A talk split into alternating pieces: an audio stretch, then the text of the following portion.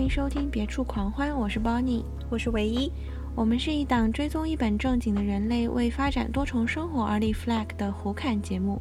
每期我们会邀请一位朋友跟我们分享他们在工作别处的快乐。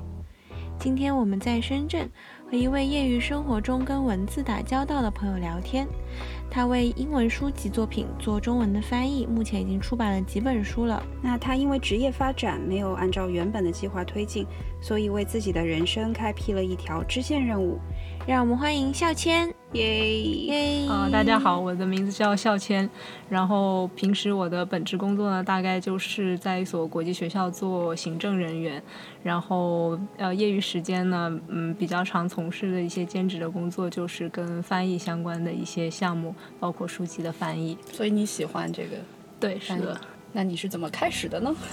呃呃，我本身其实就是学翻译的。哦，对，就是我本科和研究生的专业本身就是翻译专业。然后，但是这个专业就是。因为我本身更感兴趣的，相对口译来说，我是对笔译更感兴趣。嗯嗯。但是这个行业目前在国内来说，很难是一个你全职从事它，然后又能够让自己有一个比较良好的生活条件的这样一个呃职业。所以呃，毕业之后没有从事跟翻译直接相关的工作。但是实际上，我本身还是很喜欢这个呃。翻译的这个事业的，所以呃，然后平时从事的工作基本上又是时间相对比较呃稳定，嗯，然后业余时间还算是比较充裕吧，相对一些在企业工作的朋友来说，嗯，所以就业余时间的话，我就会拿来做跟翻译相关的一些项目。所以你是在上学的时候就已经想好了，就是说，嗯，之后可能就不会选择翻译这件事情作为。就是职业来开始自己的职业生涯。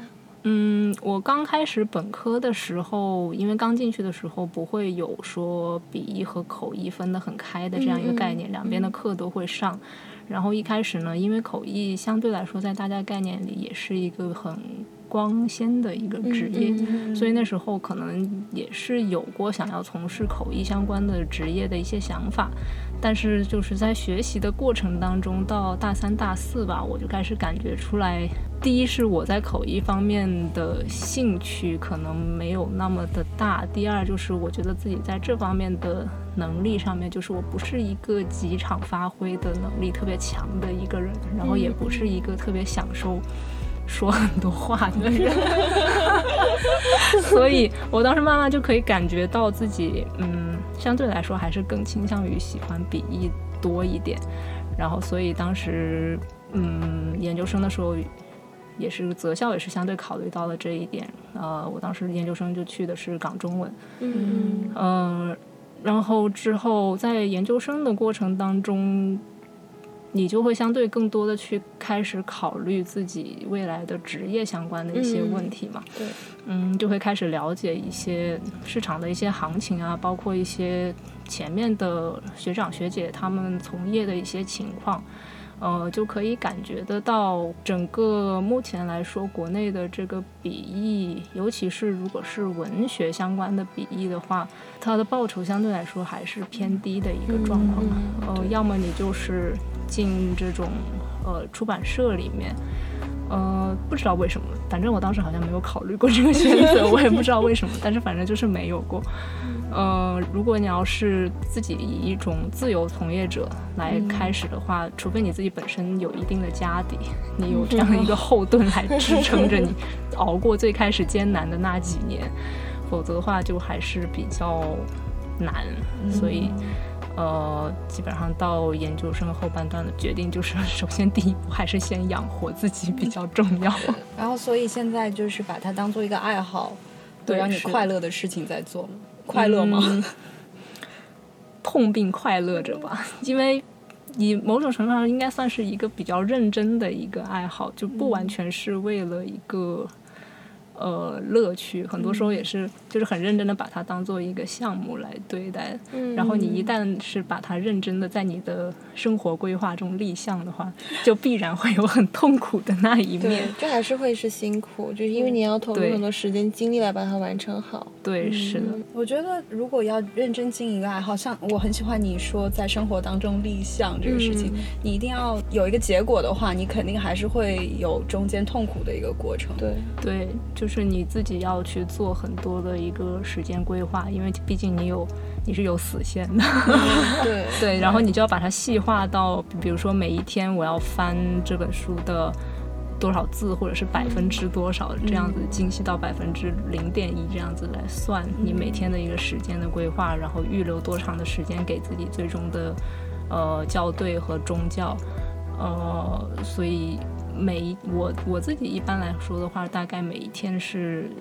预留半个小时到一个小时，不过半个小时比较多，就每一天大概预留半个小时给这个事情。嗯，那其实每天来讲不是一个特别夸张，的事情是的，因为再多的话，我觉得，呃，对于一个有本职工作的人来说，他肯定每天还是需要有一定的这个恢复的时间、娱乐的时间。如果再多的话，我觉得就有点。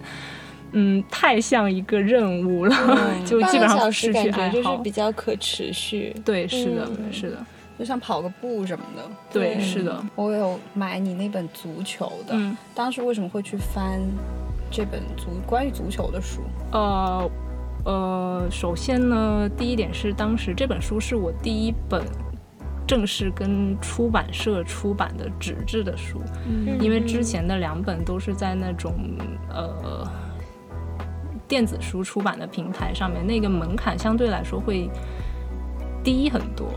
呃，然后跟出版社的话，这本书是第一本，它其实是一套丛书里面的一本。嗯然后当时是因为有加豆瓣上面的一些跟翻译相关的一些小组，就有时候会有一些出版社，他会抛一些呃译者招募的一些信息在里面。嗯然后在这之前，我其实投过大概一两本吧，然后没有通过示意的这个门槛。然后这本书当时看到之后，呃，第一是我本身其实确实是一个很喜欢看足球的人，居然还是个球迷，这是我的另一个爱好。对两个爱好碰在了一起。对，然后我当时就点开这个，然后我就往下一拉，我说啊，天哪，有足球！然后我当时就就去他那一套书里面，其实有很多的选题，有葡萄酒、呃足球，然后还有讲狗狗、猫猫之类的那些。然后我当时示意了两本，一本是足球的这本，然后一本是讲狗的。然后当时投了以后，很长时间没有反馈，我以为我就。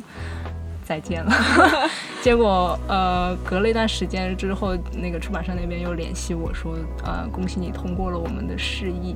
然后我一开始以为我通过应该会是狗的那一本，因为我觉得足球这一本相对来说，我之前其实没有做过跟体育翻译相关的东西，我很多就是只是凭着自己平时看球的那些作为球迷的素养。对 的那些呃名词啊，然后那些专业的东西，我只是凭着自己的感觉在走。结果他居然告诉我说你通过了足球那一本的试译，看到了你的 足球的爱，然后我说哦天哪，好高兴，所以就做了那一本。那释义的话是有什么样的标准和过程呢？嗯，基本上就是通常都会是在类似于像豆瓣小组这样的跟翻译相关的一些呃社交媒体上面的小组里面，你会看到类似这种消息，然后你自己可能要先做一个初步的一个甄别，比如说它有没有一些这个项目相关的比较细节的一些内容，嗯嗯，这套书究竟是怎么样，他们自己到底有没有版权，然后他 留还 要做一下这个背对调，是要做一下甄别，因为现在其实，在市场上骗释义这样的情况是有发生的。对，就是他可能本身这个项目立项并不是。可以说是并不是真实存在的，它只是有这样一一段东西，它需要去翻译。对，所以你自己可能要先去做一下甄别，包括他留的邮箱是不是一个企业的邮箱，还是说就是一个 QQ 邮箱之类的这种。嗯，嗯，然后大概看一下，如果觉得，嗯，你觉得这个是相对比较可靠的一个消息的话，你就可以去呃找他要这个示意稿，因为示意稿他一般不会直接贴在里面，他是要等你先联系，他可能会要你的简历之类的。呃，然后他会，如果他初步看你的条件，基本上可以会把那个示意稿给到你，然后你来做。一般来说，基本上都会在八百字左右吧，示意稿。嗯，然后投出去之后，他们那边筛选的情况我就不是很了解了。然后那个周期也是可长可短吧，就不一定。有时候快的时候，对，嗯快的时候可能一周之内就会有消息，然后慢的时候可能。像我当时就基本上自己已经忘记了这个事情的存在，就已经快两个月了，自己都忘记自己做过这种东西了。然后结果就突然间就是邮件又收到了。那你之前是被骗过吗？没有很幸运的是还没有，但是我有听到过类似的这种嗯消息。所以你一直都会比较留意，就是这个事情，它确实，就是你会先做很多功课来确保它是一个真实可靠的事情。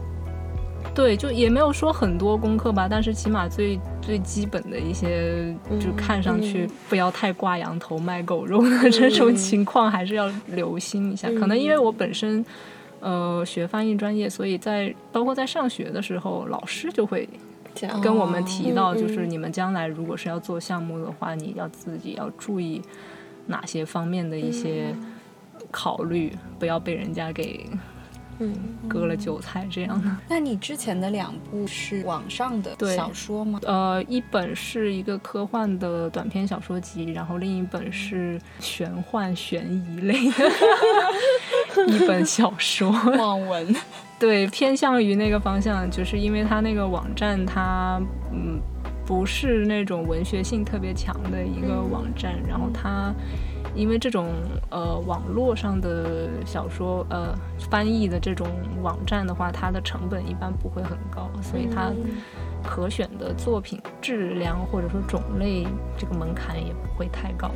嗯。因为像翻译科幻那本的时候，是因为我自己当时也确实挺喜欢看科幻小说的，所以正好看到那一，正好当时呃我的一位研究生的一个同学，然后 对她她是一个精力非常充沛，然后想法特别多的一个女生，所以当时他这个网站本身也是他告诉我的，然后第一本书。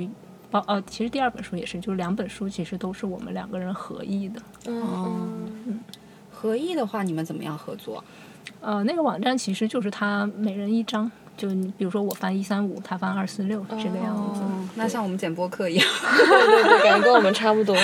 对对，然后你嗯，第一步的初教应该是我会去看他翻的几张，然后他会来看我翻的几张，这样。但是之后再再交上去，还会有其他的编辑来进一步的做最后的审校的。哦，那就是这些，因为是小说，是文学作品，所以嗯在翻译的文笔上面，它会有要求吗？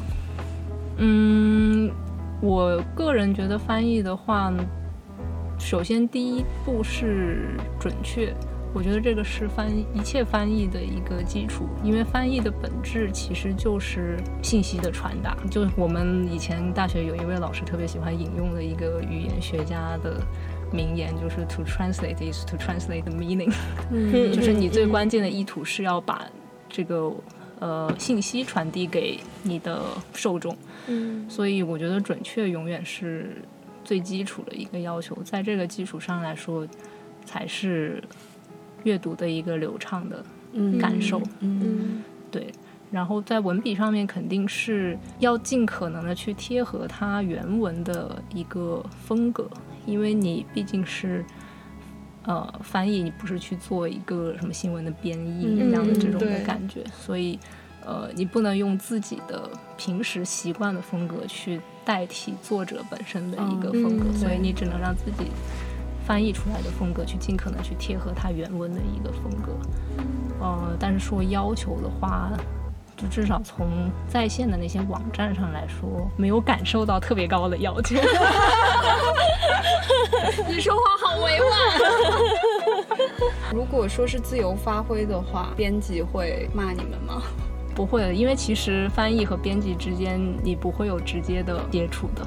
哦，那对，是就是。像如果是跟出版社的话，一般是会有一个类似于像责任编辑一样，他是嗯，有点像公司里面的一个项目经理一样，他是统筹整个这一个项目的。他从我们这边收到译稿之后，由他给到审教的老师，嗯。然后审教的老师呃，最终经过几轮的他们那边的审核校对以后，然后到中教那一环节，然后到最后还有排版的老师，他要重新进行排版，然后到最后给到我们再看到的时候，其实已经是样书了。哦，对，所以过程当中，他们一旦收了稿子之后，其实不会再过来找你们吗？呃，会，如果他感觉到你的这个译文偏差有点过于太大的话，或者是他对你的翻译的质量有非常大的担忧的话，他会再反过头来找你，嗯，修改，或者是他觉得呃，就是可能是你在无意识当中的一些他觉得可以调整的一些地方的话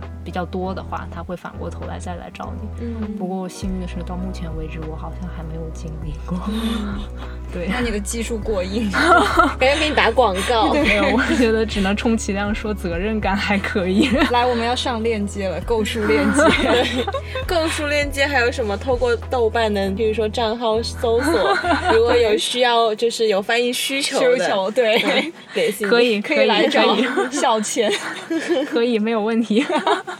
那你要挑一挑，我们也不知道都是什么样。可能我们不负责背调。没有问题。我有点好奇，就是那譬如说你接呃这些翻译的话，你一般会挑什么样的类型，或者是你比较优先喜欢翻什么类型，还是说一阵一阵根据你的兴趣来看？嗯，偏向于一阵一阵。呃，另外也是要看，就是当时那个阶段我能找到的这些消息的资源，大致上是一个什么样的一个池子，然后在这个池子里面再来看我自己相对来说更感兴趣的会是哪一个方面的。嗯，像足球那本书翻完之后，因为我跟那个呃负责我的那个责任编辑整体相处的过程，我觉得还是蛮愉快的。嗯所以后面他们又有了一套新书以后，哦，应该是我去问，我基本上给自己定的目标大致是每年要翻一本书，嗯。所以我到第二年的时候我就去问他们有最近有什么样的一个翻译的书单，嗯。然后他就给了我几套书，然后我就其中挑选了一套我自己会更感兴趣一点的，嗯。呃，然后其中的一本，然后基本上有了第一次的释义之后，后面你再去做他们的释义，虽然还是每一本都一样，还是要释义，但是相对来说就会流程会快很多，嗯，所以就有了第二本和第三本，但是都还没有都还没有出出来不。用再等两个月了。对对对对对 这一旦搭上线，这个流程就会顺很多。对，是的。嗯那你自己翻译的时候流程是什么样？你会把这本书先全部都看一遍吗？还是说边看边翻？嗯，看是什么样的类型。如果是文学性比较强一点的，比如说像是小说那种类型的话，呃，基本上会先通看一遍，嗯嗯因为怕情节上面有一些地方你在你如果跟着那个一张一张这样子来的话，怕有一些地方会有一些差错，或者说是有一些。呃，就是作者可能刻意想去误导读者，然后顺带着把你这个译者也一起误导了的这种情况出现。对对对对，或者是他有一些地方想要埋伏笔，然后你在翻的过程当中，你其实一开始没有意识到它是一个伏笔，然后可能又要折过头去重新修改的这种情况，所以这种嗯文学性相对强一点的，我会先通看一遍，然后像后来。嗯，因为跟出版社这几本基本上都是偏向于社科科普类的，嗯。呃，就没有那么认真的通看，但是也会自己基本上大致上先浏览一遍整个书的架构是一个什么样子的。呃，然后因为我会用计算机辅辅助翻译软件，嗯所以呃，就先把它按章节导入进软件，然后大概看一下，因为那个话你就可以看到具体的百分比。嗯然后我就会安排一下自己，比如说前几个月是用来做初稿的翻译，然后再预留，比如说一个月的时间是做我的一个比较详细的一个对照的一个校对，然后再可能预留大概半个月的时间做一个终稿的最终的一个校对。你好有规划，其实好像目前来说都还算比较正常，完全就是这种话 control 这种话要谨慎的说，因为永远不知道。毒奶自己。对对，唯一就是现在这一本，就是距离我原原定的截稿日期已经过去了快一个半月了，就原因就，但是这个不。嗯，不是在于说我我脱稿，是那个出版社，因为他在上海那边，所以他 一直被封住。困难。对，所以然后编辑就说，就因为他也没有办法办公，所以他就说你给到我，我也没有办法，不如把时间留给你自己吧，你就自己多看一看吧。工作之后很难听到这种话了。对对是，所以这也是我。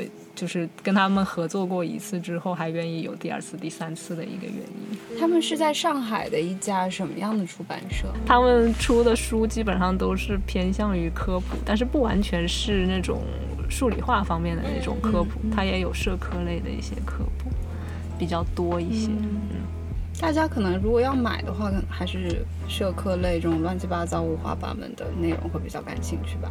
对，是的，可能现在除了教辅书以外，就是这种家庭什么的，肯定对社科类书籍的需求感觉比较。那你会有什么特别希望，就很期待能够翻到的那种，类似于就是做梦都想翻的书，梦中情书。嗯，我现在没有具体的梦中情书，但是就是我因为最近的。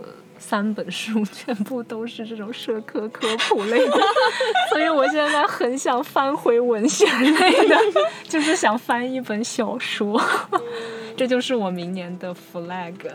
现在已经要说了吗？对，我已经要说了吗？我已经提前宣布了，我接下来一年的 flag 就是想要翻一本文学类的小说。所以你是要先去在那个池子里面寻找，对我要我又要去开我的新的池子了，因为现在这个出版社可能他们不太出版这种小说类的书籍，所以又要去挖新的池子。那又会回到豆瓣吗？呃，应该是因为那里的这方面的信息相对我感觉还算是比较全吧，虽然有一点鱼龙混杂，但是。还还可以，感觉豆瓣有全宇宙，就是什么五花八门的小组都有。对，是的。我觉得我也要去挖掘一下。我上次在豆瓣看了一个小组，哈哈哈哈哈哈，我忘了几个组，就几个几个哈字，但是那个组的名字叫哈哈哈哈哈。那不是一个电视节目吗？那也是一个电视节目，但它也有一个组，那个就好像里面全都是各种各样搞笑的东西，可能几个哈的都有。注册这个名字，看有几个哈能注册下来。反正反正豆瓣那里经常就有各种各样神奇的帖子。不过我说实话，其实我不是一个非常认真的豆瓣用户，我就是把它当工具，当成我的五八同城。对，可能就是界面设计相对更友好一点的。五八同城。那你翻译过最扯的东西是什么？有吗？还是都还挺，就是内容方面最扯吗？就是那本西式玄幻悬疑小说，就是在一开始打开简介的时候，我以为它就是一个，嗯。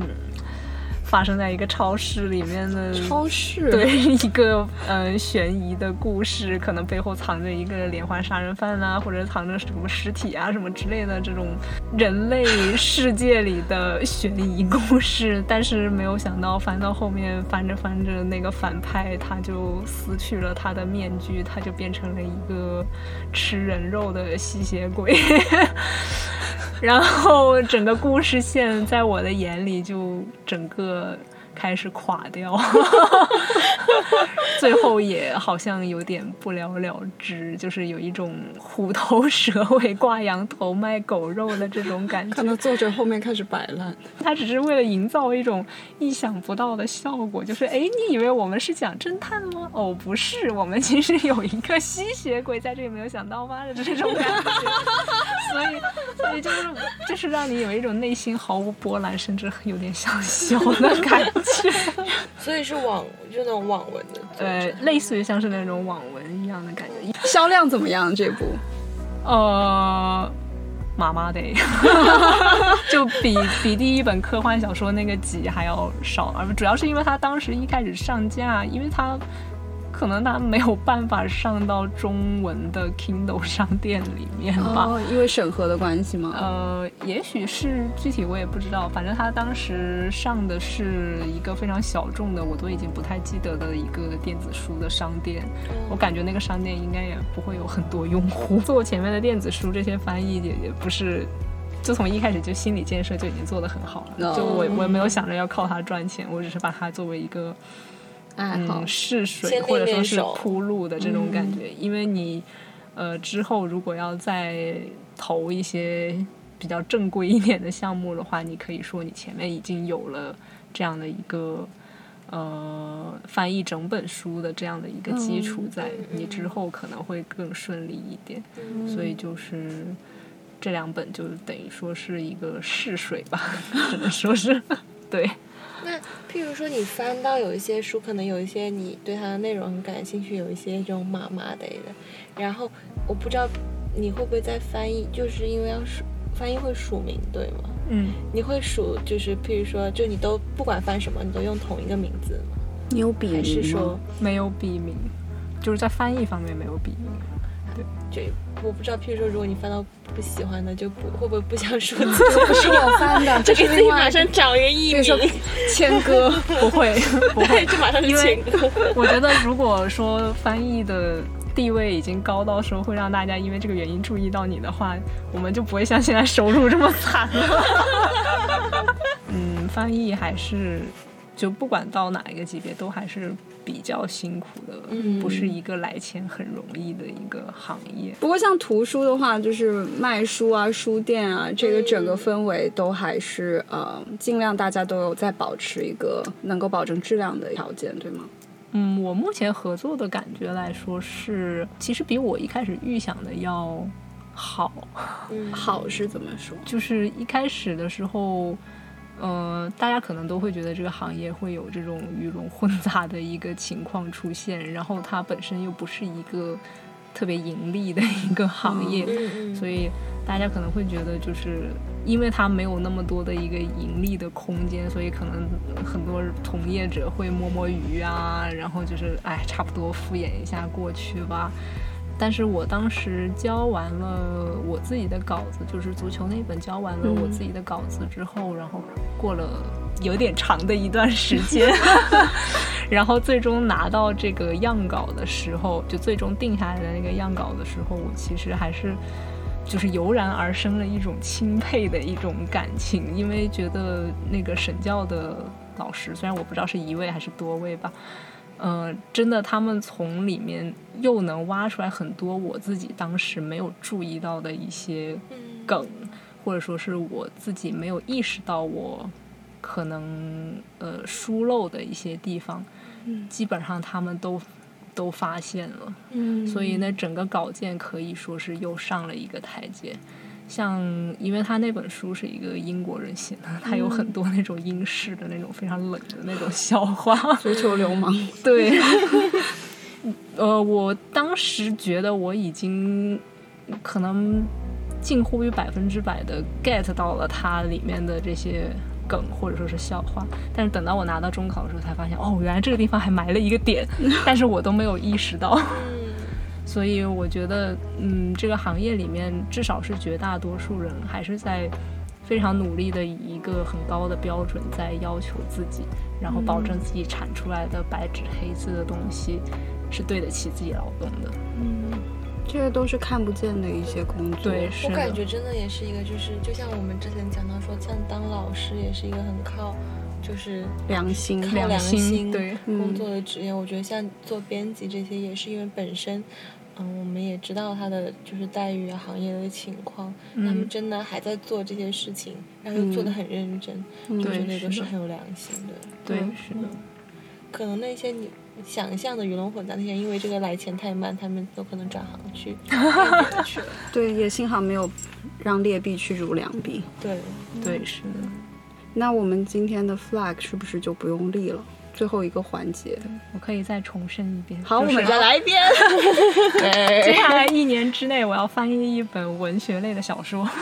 长篇，不是仙侠，不是不是玄幻对，浪漫小说可以吗？呃，看他写的怎么样吧。好的，我们在这里帮校谦招募一下，如果你有长篇小说，写的还不错的，不是仙侠，呃，不是玄幻的嗯，英文小说需要翻译的话，欢迎来找我。对。那我们今天就。